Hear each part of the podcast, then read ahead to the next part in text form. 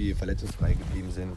Wir haben leider Gottes äh, mit Essi gestern einen kleinen Schlag bekommen hat, äh, ein Schienbein, Muskulatur gemacht, aber so wie es aussieht, wird er heute probieren, wieder voll mitzutrainieren. Entscheidend ist jetzt in der Woche, dass wir in den drei Spielen in englischer Woche, die wir simulieren, dass wir verletzungsfrei bleiben dass wir die Spiele erfolgreich gestalten, umso schöner für einen Trainer ist es, weil der Glaube an das größer wird, was du machst. Das ist entscheidend. Trotzdem gibt es sehr viel zu tun, wenn man ehrlich ist, wenn man die zweite Halbzeit anguckt. Da kann man jede Menge noch machen. Eine Nachfrage gleich zu Essi, der wäre eigentlich weg gewesen, wenn Stuttgart drin geblieben mhm. wäre. Jetzt ist er hier gegen Braunschweig getroffen, gestern den Elfmeter rausgeholt, macht im Training eigentlich einen soliden Eindruck, finde ich.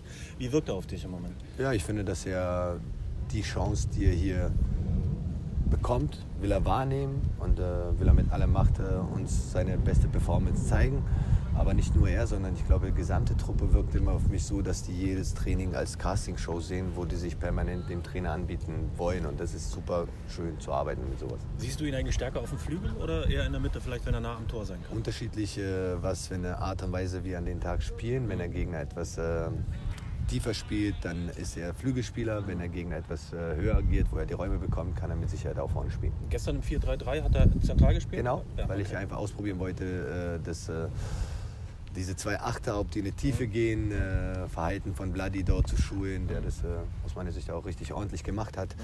dass sie einfach nur das Gefühl dafür bekommen, was passiert, wenn eine hängende Spitze steht, dass man die mhm. Räume dahinter hinläuft der Vedo, der ist in beängstigender Frühform.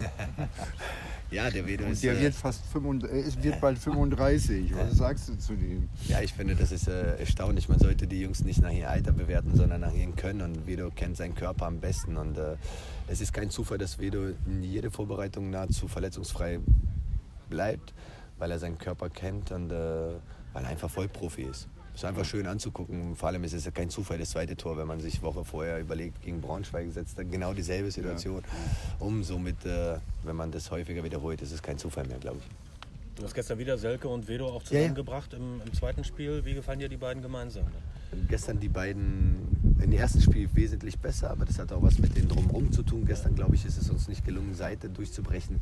Wenn man sich vorstellt, dass gestern Davy vier, fünf Flanken gegeben hat, eigentlich dürfte er das nicht, aber aufgrund des fehlenden Seitenspiels musste er da weichen und flanken und fehlte uns ein mittlerer Spieler. Aber wenn das drumherum ordentlich positioniert ist, wir frisch in den Köpfen sind, glaube ich, dass die auch beide gemeinsam miteinander spielen können. Okay. Du hast Vladi äh, vorhin schon angesprochen. Ja, ja. Für mich war er im Training immer äh, ziemlich auffällig, sehr, sehr fleißig, ja. gibt total Vollgas. Was hast du gemacht, dass er so angeknipst ist jetzt? Ja, Vladi ist Profi, weil er, Vladi ist äh, mit Sicherheit nicht zufrieden mit den letzten Jahren, was mit ihm dort geschehen ist. Und äh, äh, wie viele Leute wissen, beginnt es hier bei Null und äh, die Karten werden neu gemischt und Vladi will gerne in, sich im Vordergrund spielen mit der Leistung und ich glaube, das gelingt ihm relativ gut im Moment. Kannst du einen Satz sagen zu Sidney Friede? Der ist im Winter relativ mhm. frustriert, glaube ich, nach Belgien weitergezogen. Ja. Du hast mit Bernd Stork damals mhm. auch gesprochen. Ja, ja. Der wollte deine Einschätzung. Jetzt ist er hier, kämpft um seine, sag mal, seine zweite genau. Chance irgendwie. Welchen genau. Eindruck macht er auf dich? Ja, Sidney ist äh, in erster Linie fit, das ist wichtig. Äh, er lässt es nicht abreißen.